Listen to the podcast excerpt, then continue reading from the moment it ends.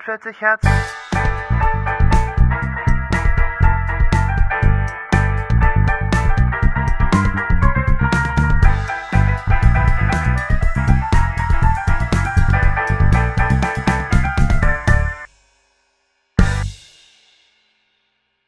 Hallo, verehrteste Hörerschaft von 440 Hertz, eurem Musikpodcast des Vertrauens. Eine Woche ohne Podcast, das ist nicht Neues für euch, aber zwei Wochen ohne Podcast gehen natürlich absolut gar nicht. Man hört es vielleicht auch ein wenig, ich bin krank, ich war krank, ich bin auf der auf dem Weg der Besserung und bin jetzt heute ganz alleine hier, nur mein ich Oh, da draußen quietschen Autoreifen. Ich, die quietschenden Autoreifen und meine lieblich säuselnde Stimme. Und zwar ähm, haben wir uns überlegt, dass wir ein Filler-Programm gestalten. Das heißt, wenn wir es mal nicht schaffen sollten, eine Woche, eine Folge aufzunehmen in einer Woche, werden wir ein Füllprogramm gestalten, das sich ähm, ein wenig trashmäßig aus dem zusammensetzt, worauf wir gerade Lust haben, wozu wir gerade Zeit haben, was gerade irgendwie funktioniert. Ich entschuldige mich im Voraus dafür, wenn ich husten muss. Das kann durchaus passieren. Vielleicht schneide ich das auch raus. Ich weiß es noch nicht. Auf jeden Fall bin ich deswegen alleine hier. Und ich kann schon sagen, die nächste Folge wird eine Besetzungsänderung haben, weil wir sonst noch länger nicht aufnehmen könnten. Aber nun bin ich erstmal alleine hier und werde nicht über Musik reden, was überhaupt gar keinen Sinn ergibt, weil wir ein Musikpodcast sind. Aber ich rede heute über ein Buch. Denn das ist mein was mir zuerst eingefallen ist als Füllformat. Denn wenn ich nicht Musik höre, lese ich. Das stimmt nicht. Wenn ich nicht Musik höre, dann spiele ich Videospiele oder lese oder koche oder esse oder schlafe oder arbeite. Aber manchmal lese ich eben auch, wenn ich nicht Musik höre. Keine Musik höre. Das heißt, ich lese in letzter Zeit, ich lese ein Buch von Rafik Shami, das sich da nennt Ich wollte nur Geschichten erzählen. Unter, unter, Untertitel Untertitel Mosaik der Fremde. Und warum möchte ich über dieses Buch reden? Ich möchte euch dieses Buch ans Herz legen, denn. oh. Hm. Denn ich muss sagen, ich habe es gekauft in dem Fehlglauben, es wäre eine Geschichtensammlung. Denn irgendwie klingt es danach. Ist es aber gar nicht. Ähm, es ist nämlich eine Sammlung von kurzen Anekdoten, Gedankengängen von Rafik Shami, der seinerseits äh, Exilant ist, er lebt in Deutschland, ähm, ist aber aus Syrien hierher ins Exil gegangen, freiwillig. Also ich muss dazu sagen, alles, was ich hier erzähle, äh, hat kein Gewehr und so, ne? Weil macht es auch nur frei von der Leber weg. Wie auch immer. Ähm, genau. Und im Endeffekt sind in diesem Buch ganz, ganz viele kleine Gedankengänge notiert und aufgeschrieben. Notiert klingt sehr asozial. Es ist wirklich toll geschrieben. Und dann habe ich jetzt eben doch angefangen zu lesen, nachdem ich es blind gekauft habe, weil ich manchmal Dinge tue, ohne darüber nachzudenken. Unter anderem Podcasts gründen. Grüße gehen raus an Jona und Dennis. Nein, Spaß. Mm. Und lese dieses Buch. Ich bin jetzt knapp über der Hälfte. Ich bin also noch nicht fertig. Aber ich muss sagen, ich bin unglaublich begeistert. Denn ich bin in Deutschland geboren. Ich bin Deutscher von deutschen Eltern. Ich bin sehr weiß, sehr männlich und sehr cis. Aber ich kann.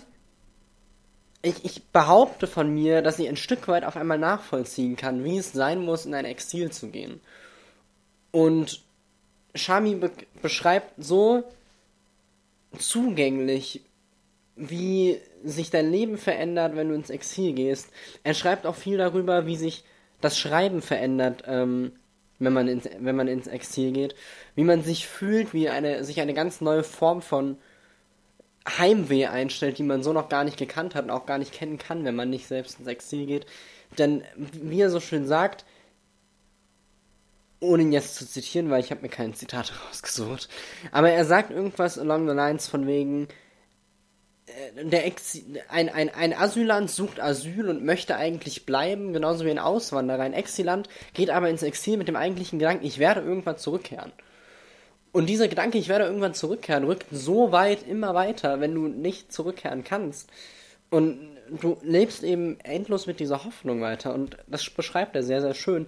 Auf der anderen Seite beschreibt er sehr politisch den Zustand in Syrien, ähm, in dem eine arge Sippenherrschaft herrscht das ist ein Wort, das wir in Deutschland gar nicht unbedingt kennen, weil eine Sippe ist für uns irgendwie ein heruntergekommener alter Begriff für vielleicht Familie.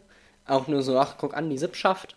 Aber eine Sippenherrschaft ist was ganz anderes und was viel gefährlicheres, würde ich fast sagen, das da in Syrien stattfindet und äh, ja, regiert eben einfach. Und er beschreibt eben sehr viel mittlerweile eben von außen als aus, aus Deutschland, wie viel Macht diese Sippen haben und wie du eigentlich keine Chance hast,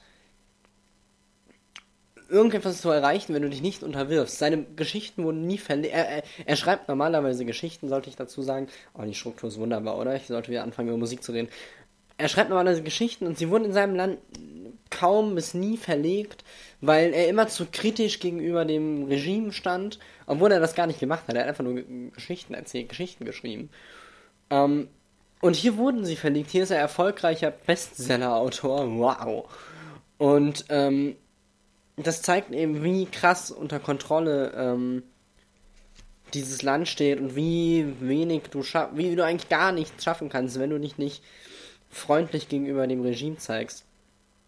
Er schreibt auch viel, was ich sehr interessant finde, über äh, äh, Systemkritiker und Leute, die dem syrischen System kritisch gegenüberstanden, Freunde von ihm, die sich dann aber später, ähm, weil sie einen hohen Posten angeboten haben,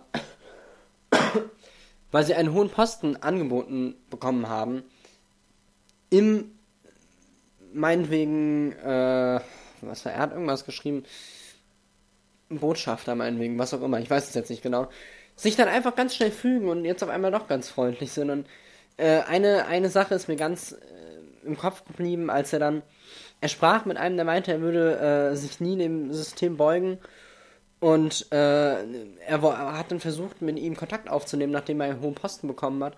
Und ist nie über seine Sekretärin hinweggekommen, weil die Leute sich so abschotten und äh, im Endeffekt, ja, sich irgendwie unterwerfen, aber viel mehr als das. Es ist irgendwie viel mehr als eine Unterwerfung. Es ist. Dieses ganze System äh, ist so unbegreiflich für jemanden, der in einer Demokratie aufgewachsen ist. Es ist ähm, äußerst faszinierend. Ich überlege, ob ich etwas vorlese, aber das darf ich wahrscheinlich gar nicht, weil ich habe keine Rechte an diesem Buch gekauft. Ich habe nur dieses Buch gekauft. Ist übrigens bei DTV erschienen für 11,30 Euro. Heißt, äh, nochmal, ich wollte nur Geschichten erzählen. Mosaik der Fremde. Ich kann den, den, den Klappentext vorlesen. Das ist no, Klappentext. So. Über das Ankommen. Eine literarische Lebensreise. Es fällt leichter, die Nachteile eines Exils aufzuzählen als die Vorteile. Mit einem Satz möchte ich aber mein Lob auf das Exil zum Ausdruck bringen. Ohne mein Exil in Deutschland gäbe es meine Romane und Geschichten nicht, und ich selbst wäre mit Sicherheit ein anderer geworden. Rafik Shami. Faszinierend, nicht wahr? Ja, im Endeffekt habe ich jetzt ganz viel Lobhudelei betrieben. Ähm, und ganz viel einfach nur ausgespuckt, was ich über dieses Buch denke.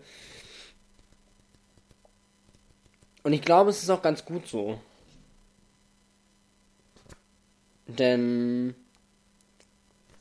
sollte euch das interessieren und ihr sagt, oho, der feine Herr liest Bücher und ich will das auch tun, dann kauft das doch einfach und nächstes. Ja, ich, ich habe gerade kurz überlegt, ob ich über. Ich lese. Entschuldigen Sie. Ich lese parallel noch ein anderes Buch und habe überlegt, ob ich darüber auch sprechen möchte. Möchte ich aber nicht. Ganz einfach, so. Denn ich werde darüber reden. Ich glaube, wenn ich fertig bin damit und dann einen weiteren Füller schaffen, dieses wunderbare Format. Genau das sollte es erstmal gewesen sein mit Rafik Shami. Diese Folge wird gesondert erscheinen, also nicht im. Sie, erscheint im normalen Podcast-Feed, aber nicht in Staffel 1, sondern höchstwahrscheinlich, wenn ich die anderen beiden dazu überredet bekomme, gesondert als Mini-Episode in der Füller, Füller-Reihenfolge. Das heißt, nur falls ihr das nach Staffeln hört, also so in fünf Jahren, wenn wir weltberühmt sind, dann müsst ihr ein wenig hier nach suchen. So einfach ist das. Ich mache noch ein bisschen Werbung. Ihr könnt uns folgen auf Instagram, Twitter. Da heißen wir 440kzcast, also Ad davor. Ihr könnt uns auch eine äh, E-Mail schreiben, eine E-Mail, eine E-Mail schreiben an 440kzcast at gmail.com. Ihr könnt uns hören auf Spotify, auf iTunes, auf allen Podcast-Plattformen eigentlich, die ihr so mögt. Und wenn nicht, dann schreibt uns doch einfach, hinterlasst uns vielleicht auch einfach eine iTunes-Rezension, das wäre echt cool. So 5 Sterne oder so. 4, wenn ihr es richtig scheiße fandet, aber eigentlich 5. Ihr könnt uns, oh, empfehlt uns unbedingt euren Freunden weiter. Das hilft, hilft uns immer am meisten. Einfach mal sagen, guckt mal, hier ist dieser Musikpodcast Elisabeth und du liest doch auch. Er hat jetzt 10 Minuten über ein Buch geredet. Wow, wow. Ja, macht das mal. Und ansonsten grüßt eure Großtanten und habt einen schönen Tag. Ist echt seltsam, alleine zu reden. Ah, ihr habt 10 Minuten voll, das reicht als Filler. Tschüss und so.